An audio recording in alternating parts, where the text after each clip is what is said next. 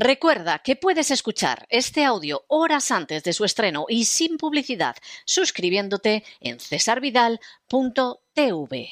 C'est une chanson qui nous ressemble. Toi tu m'aimais et je t'aimais. Nous vivions tous. La psicoteca con Miguel Ángel Alcarria.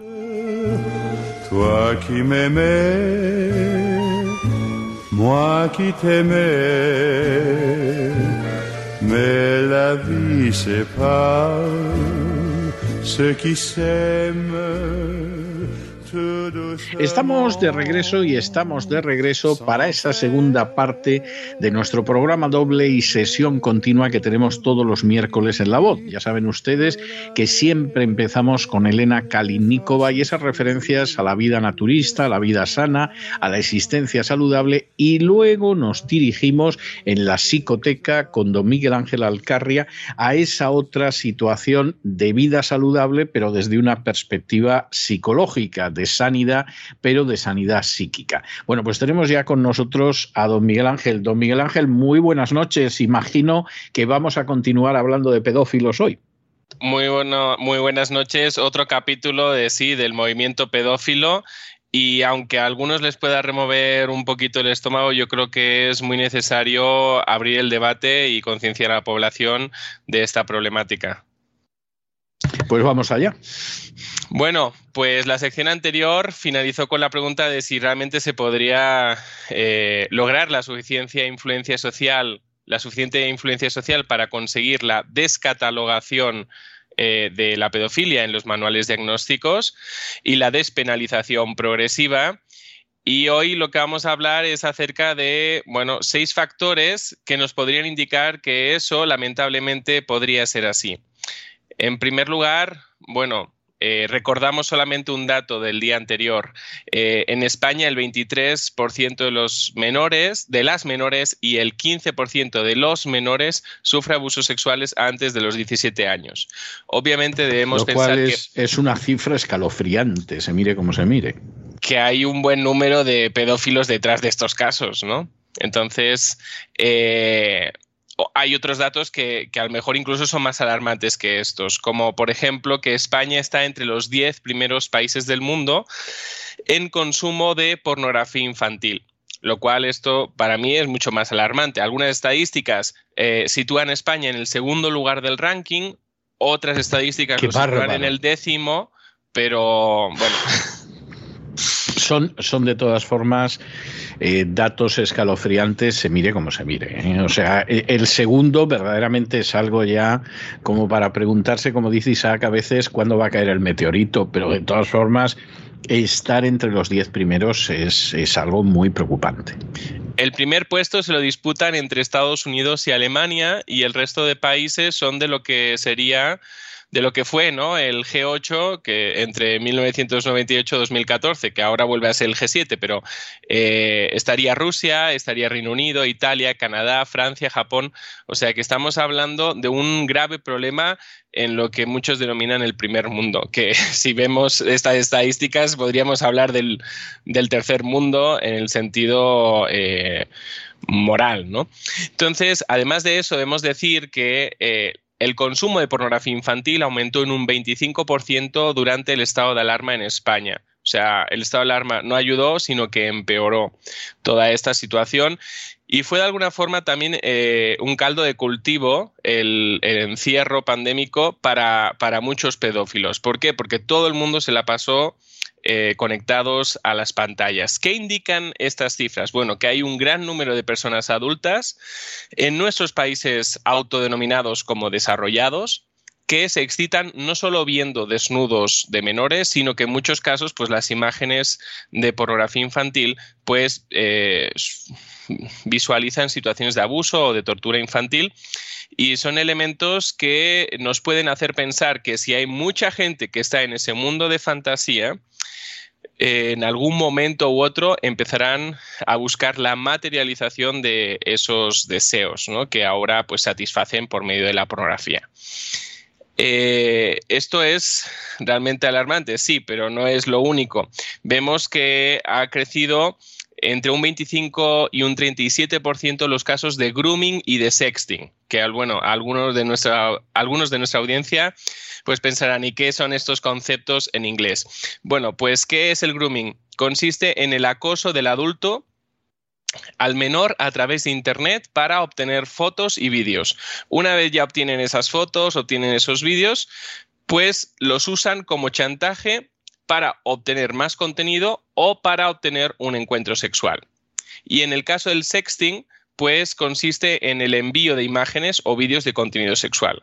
La diferencia que el grooming pues busca recibir contenido y el sexting envía contenido. Pero igualmente estamos hablando de que esto es el caldo de cultivo del día a día eh, para los pedófilos. O sea, hay un fondo en, las nuevas tecnologías, en Internet, que lo que hace es crear, eh, eh, fomentar el abuso y crear nuevos abusadores, nuevos agresores sexuales.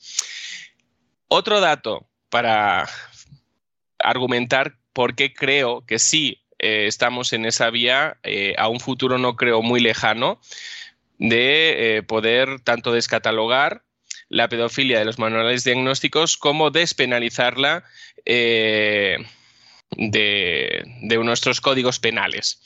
Bueno, se calcula que hay más de 6.000 pedófilos delincuentes en España impunes ante la falta de recursos policiales.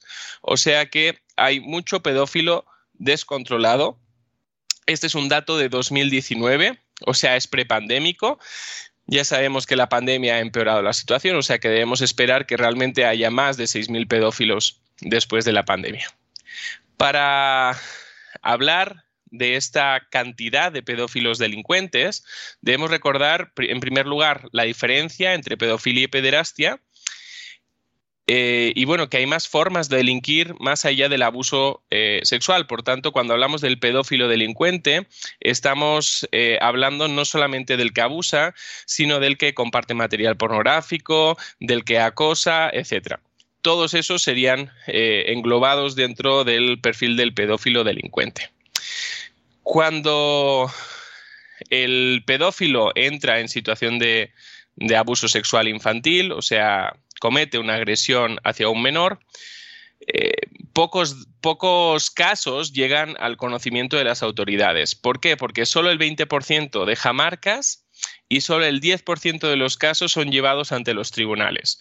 Entonces, realmente estamos hablando de una impunidad que permite que el abuso permanezca como una lacra para nuestra sociedad. Hay más datos. ¿No? Eh, la cuestión a tener en cuenta para creer que sí, que en un futuro eh, se va a ver con buenos ojos la pedofilia. La pedofilia es más que una parafilia, es un movimiento que cuenta con un fundador, un tal llamado Fritz Bernard, que se identifica con eh, y que se identifica además con símbolos, con símbolos y comparte un mensaje común. O sea, como lo que hemos podido ver en otros movimientos. Como decíamos, tiene un fundador, se llama Fritz Bernhard. Él fue psicólogo y sexólogo en Países Bajos, allá por los años 50. Aprovecho para decir que qué casualidad que más del 50% de páginas de Internet de contenido pedófilo son holandesas. Solo ahí lo dejo. Bueno, pero es, es significativo. Para ser una casualidad, sería una casualidad muy peculiar. ¿eh? Sí, muy peculiar. Porque es que después dicen que bueno, que es que el contenido de internet no se puede controlar, pero cuando quieren controlan lo que les da la gana y hay la censura en redes sociales. Entonces dices, ¿realmente por qué no controlan eh, esta situación? Porque si el 50% proviene de, Holanda, pues es muy fácil controlarlo sabiendo que el 50% proviene de un solo país en el mundo. Bueno, pues bien, este psicólogo sexólogo que estudió en la Escuela Alemana de Barcelona, que de ahí ha salido de todo, parece ser, porque, bueno, pues hay varios personajes que, salen de, esa escuela, cursó su carrera en Ámsterdam. Entonces publicó eh, después de haber estudiado la carrera, publicó varias obras en defensa de la pedofilia. Estos estudios que publicó cabe decir que son estudios carentes de validez y de, rigurosidad científica, o sea que lo que podemos decir es que no cumple los estándares y simplemente esos estudios son tendenciosos, son para, como decíamos, defender la pedofilia. Entonces, Fritz fundó la primera asociación eh, dedicada al estudio y defensa de la pedofilia que se llama Enclave Kring. Y bueno, su postura fue un tanto peculiar porque eh, decía que la pedofilia no era una enfermedad, que cualquier pedófilo poseía la misma calidad de salud mental que cualquier neerlandés, que esto es terrible porque sí, sí, sí, sí, sí.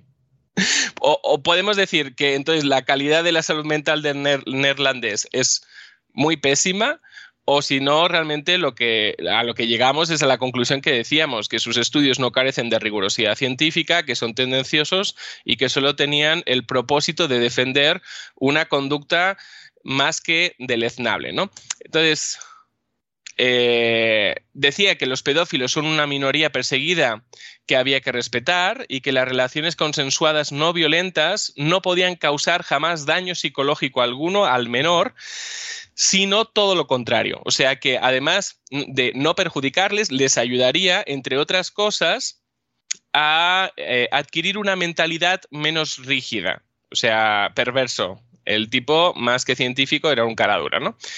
Entonces, eh, lo que podemos decir es que, bueno, este Fritz, este fundador del movimiento pedófilo, sacó la pedofilia de definiciones clásicas que poco decían acerca de ella, porque hasta ese entonces se definía como una psicopatía o simplemente como una perversión, pero no se conocía bien la fenomenología de, la pedofilia, cuáles eran sus factores predisponentes, qué había ocurrido en la primera infancia de los pedófilos, etc. Ahí empezó a abrirse el debate aunque las conclusiones a las que llegó este señor eran bastante perversas, como decíamos. Entonces, tenemos un movimiento que tiene un fundador, que tiene símbolos, que además les ayudan a identificarse entre ellos como parte del club para enviarse contenido pedófilo. Eh, básicamente son tres símbolos. Eh, el triángulo azul, acaracolado, o sea, son dos triángulos uno dentro del otro, pero unidos como en forma de caracol, que indica la atracción hacia los menores que son niños varones. Eh, en el caso de, dos corazones de color rosa también, uno dentro del otro, lo que indicaría sería la atracción hacia menores que son niñas. Y en el último lugar, una mariposa cuyas alas tienen forma de corazón, dos son en color azul, dos en color rosa, pues indicaría eh, que esos adultos a esos adultos les atraen menores, ya sean niños o niñas. Entonces, bueno, es importante decir que si alguien encontrara de casualidad algún perfil en redes sociales con alguno de estos símbolos, pues estos perfiles deben ser eh, reportados y denunciados. Aparte de tener símbolos para comunicarse entre ellos, tienen una bandera. Una bandera que comunica mucho. En, el orden, el orden de colores de arriba para abajo eh, sería eh, un color azul fuerte, azul claro, amarillo, blanco. Vuelve otra vez el amarillo, rosa suave y rosa fuerte. Como todo símbolo tiene eh, sus significados. Estos colores no están ahí al azar. El azul representa a los niños, el rosa a las niñas, igual que en los símbolos de antes. El amarillo representa que estos niños están en proceso de maduración y el blanco intenta argumentar que la atracción pedófila no es impura. Por eso digo que eh, los colores no están hechos al azar. Hay un mensaje detrás de esos colores. El tema de que quieren, de alguna forma, limpiar la imagen de la pedofilia. Pero sabemos que no todos, pero una gran cantidad de pedófilos al final acaba perpetrando eh, sus fantasías, el abuso, la agresión, y por tanto eh, no es algo menor. Además de todo esto de lo que hemos hablado y de que hay un fundador, etcétera, lo que vemos es que cada vez hay a lo mejor no más organizaciones, pero sí más grupos pedófilos, o sea, plataformas que a lo mejor no se organizan de una forma institucionalizada, pero eh, cada vez hay más debate acerca de las relaciones intergeneracionales como hablábamos en el día anterior. Todas estas organizaciones o todos estos grupos usan el argumento del que hablábamos de los derechos sexuales del menor. O sea, que hablan no tanto de los derechos de ellos, sino que parece ser que si abusan de los menores es para hacerle un bien al menor. Entonces, eh, lo que dicen es que los menores eh, deberían tener el derecho para explorar su sexualidad más allá de las normas sociales. Eh, siempre que esas relaciones pues eh, fueran y, sean consentidas. Si bien sabemos que eh, jamás hay pleno consentimiento cuando se da en una relación, el, acto sexual, en una relación en un plano de desigualdad. Entonces, una relación de desigualdad no puede garantizar un consentimiento. Hay organizaciones que son conocidas, como por ejemplo NAMBLA, es la Asociación Norteamericana por el Amor entre Hombres y Chicos, con eh, sede en Nueva York. Además de esto, deberíamos hablar de la cantidad de desapariciones de niños en el mundo. Estamos hablando de 22.000 desapariciones al día. No todas, no, detrás de estas desapariciones. desapariciones al día. Sí, no todas es por causa de pedofilia, o sea, puede haber eh, tema de eh, un tema familiar, padres divorciados y que uno, pues, de ellos se lleva al menor. La casuística es variada.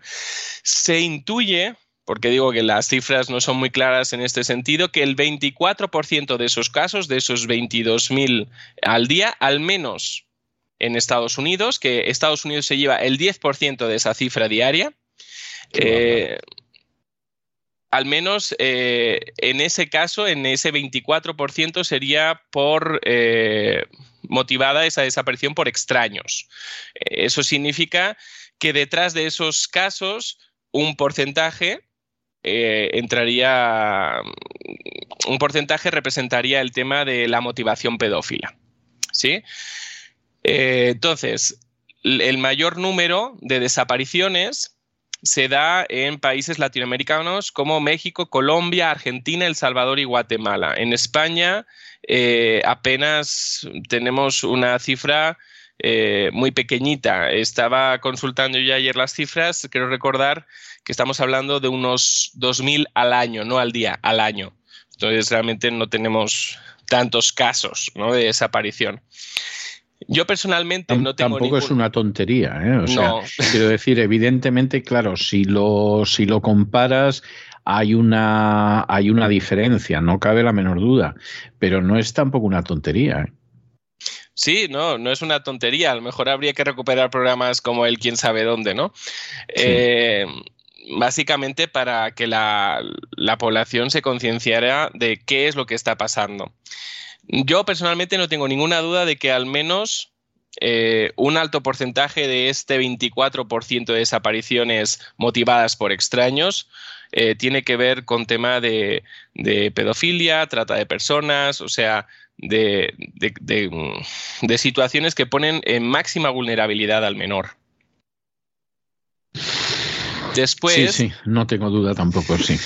Está el tema de, la edad del primer contacto a la pornografía por parte de los menores, ¿no? O sea, ¿cuándo empiezan a consumir pornografía? Bueno, eh, hay mucho debate acerca de las charlas afectivos sexuales y de cómo empiezan a sexualizar de una forma temprana y, fuera de tiempo a los niños, de forma que esa edad de primer contacto con la pornografía en España ha bajado a los ocho años al menos.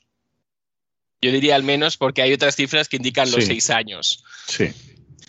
Y es que, bueno, pues no solamente es tema de facilidad del acceso, sino también el tema, como decíamos, de la sexualización temprana por parte de las charlas afectivos sexuales a las cuales habría que echarles un ojo. ¿eh? aparte de ser eh, charlas ideologizadas, etcétera, pues eh, a veces se expone a los menores a un contenido que debemos llamarle o catalogarle de pornográfico, sin, sin medias tintas, ¿no?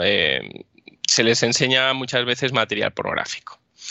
Entonces, los efectos de esa sexualización temprana de los niños les puede hacer más vulnerables al abuso.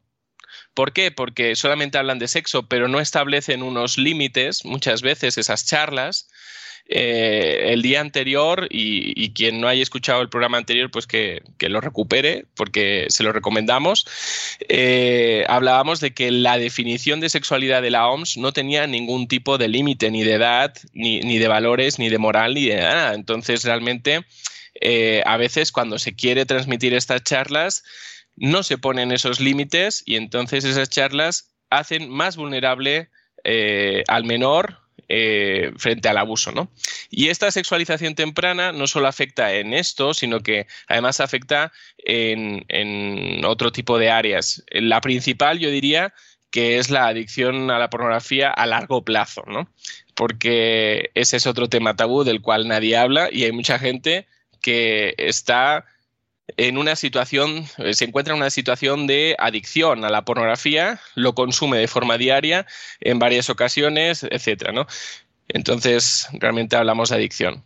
Estas son para mí siete razones por las cuales podríamos responder que sí, que el MAP, el, eh, los menores, los, los aquellos eh, que están atraídos hacia los menores o el MOP, que es el movimiento del orgullo pedófilo, es un movimiento que eh, en auge que bien pudiera conseguir tanto su despenalización progresiva como su descatalogación de los manuales de eh, psicopatología en los próximos años.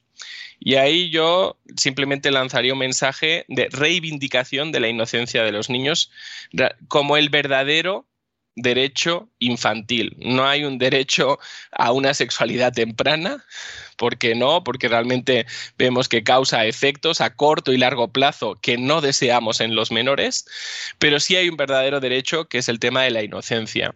Entonces, deberíamos posicionarnos, no solamente unos cuantos, sino toda la sociedad, en contra de cosas tales como, no sé si recordará, eh, don César, eh, esa alcaldesa de Getafe del Partido Socialista que proponía que los niños tuvieran relaciones sexuales satisfactorias. Sí, sí, sí, sí, sí, claro que lo recuerdo y la verdad es que es tristísimo, o sea, las cosas como son es algo muy, muy triste, muy triste. Esa es la, Además, proponía materiales que eran un poquito perversos, al menos el título, ¿no? Apaga la tele y enciende tu clítoris. Y ese material se dirigía hacia los menores.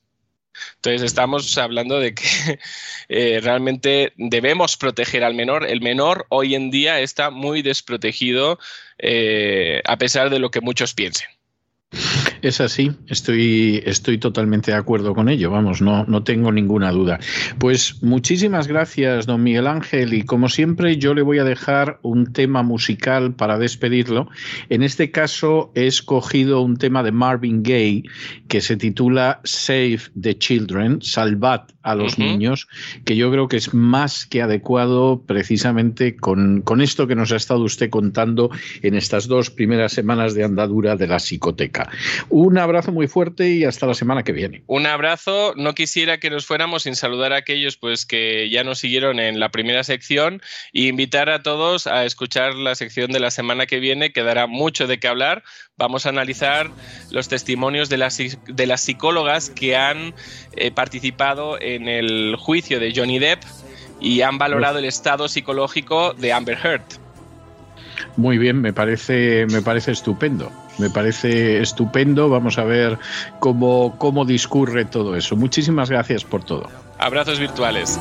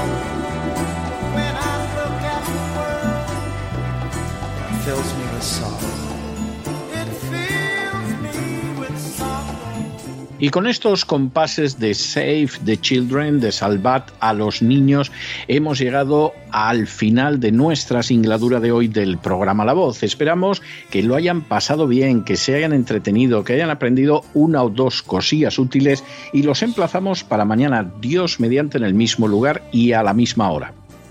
Y como siempre, nos despedimos con una despedida sureña. God bless you. Que Dios los bendiga.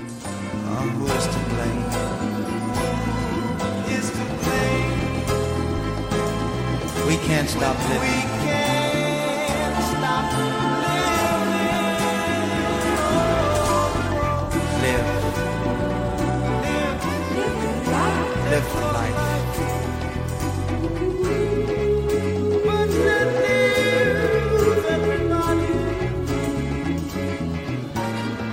Live life for the children.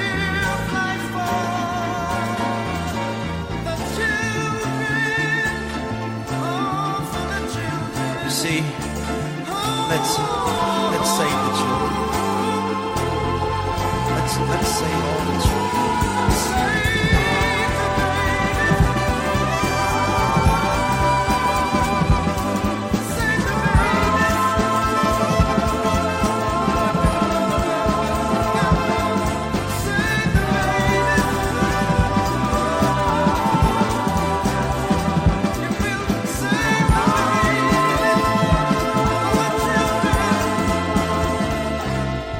El programa La Voz es una producción de Artorias Incorporated y al amparo del derecho a la libertad de expresión no se hace responsable de las opiniones vertidas en el curso del mismo.